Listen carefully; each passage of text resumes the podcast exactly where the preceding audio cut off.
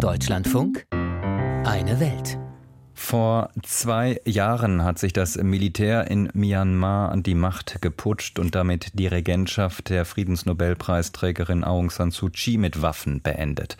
Seitdem tobt im Land ein Bürgerkrieg mit tausenden Toten und mehr als eineinhalb Millionen Binnenvertriebenen.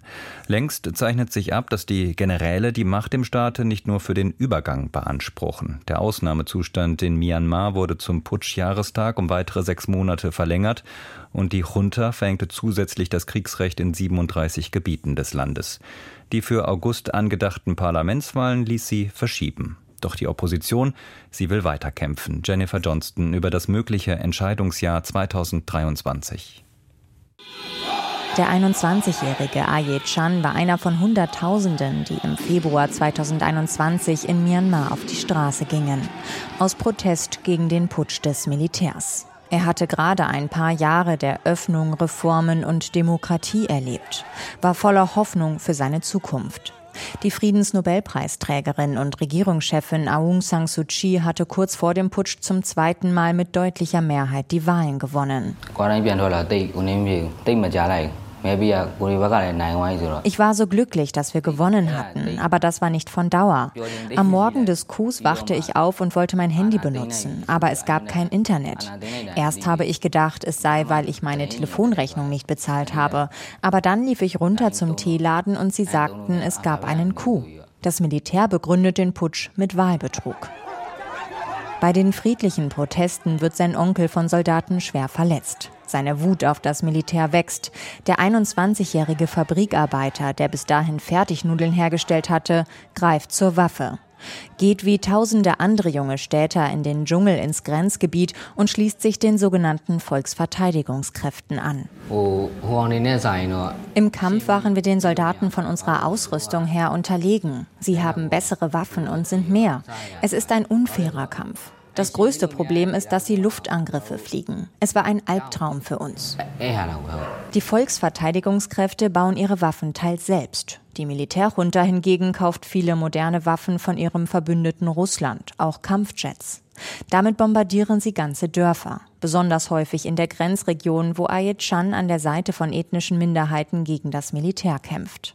Bei einem Angriff vor wenigen Monaten verliert er sein linkes Bein.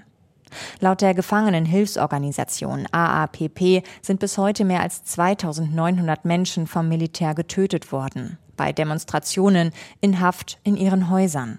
Mehr als 17.000 Menschen wurden verhaftet. Dennoch hat das Militär das Land bis heute nicht unter seine Kontrolle gebracht. Die Generäle haben den Willen und die Widerstandskraft von Menschen wie Ayet Chan unterschätzt. Ich habe es nie bereut, nicht im Kampf und nicht als ich verletzt wurde. Ich habe diesen Weg gewählt, weil ich denke, er ist der richtige. Ich werde weitermachen bis zum Ende. Koordiniert werden die regionalen Kampfeinheiten inzwischen teilweise vom Verteidigungsminister einer Parallelregierung. Die sogenannte NUG oder Regierung der nationalen Einheit hat sich rund zwei Monate nach dem Putsch gebildet und zum bewaffneten Kampf gegen die Militärjunta aufgerufen. Ihr Sprecher Ujo So erklärt, Together with ethnic armed forces, Zusammen mit den bewaffneten Kräften der ethnischen Minderheiten kontrollieren wir mehr als 50 Prozent des Staatsgebiets von Myanmar. Wir betreiben Schulen, Krankenhäuser und sind dabei, Gerichte und eine Polizei aufzubauen. Denn die öffentliche Infrastruktur ist nach dem Putsch zusammengebrochen. Lehrer, Ärzte, Richter waren aus Protest nicht mehr zur Arbeit erschienen. Die Bewegung des zivilen Ungehorsams hatte Auswirkungen auf das tägliche Funktionieren der Bürokratie, erklärt die Politikwissenschaftlerin Mue Toussaint. Viele der Teilnehmer befanden sich auf der Ebene derjenigen, die tatsächlich die tägliche Arbeit zu erledigen haben. Sie waren vielleicht nicht in den Entscheidungspositionen, aber sie waren in den ausführenden Positionen. Das hat sich ausgewirkt. So it did affect. Moe Toussaint arbeitet an einem politischen Forschungsinstitut in Singapur. Ihre Eltern und Geschwister leben noch in Myanmar.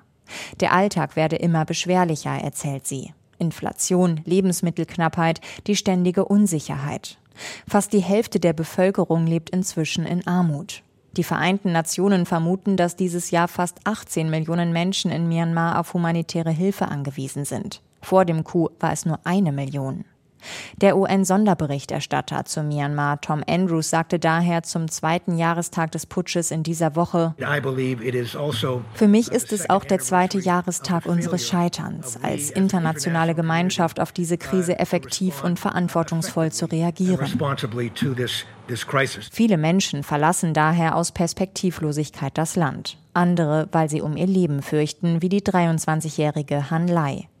Die Burmesin stapft durch tiefen weißen Schnee in Kanada. Sie ist gerade angekommen nach einer langen Flucht über Thailand. Die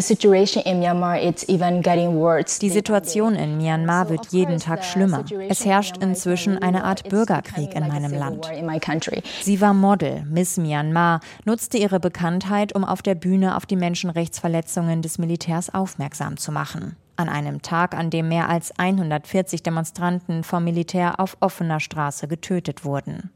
Das Video mit ihren Worten ging in den sozialen Medien viral. Das Militär klagte sie wegen Volksverhetzung an. Sie floh.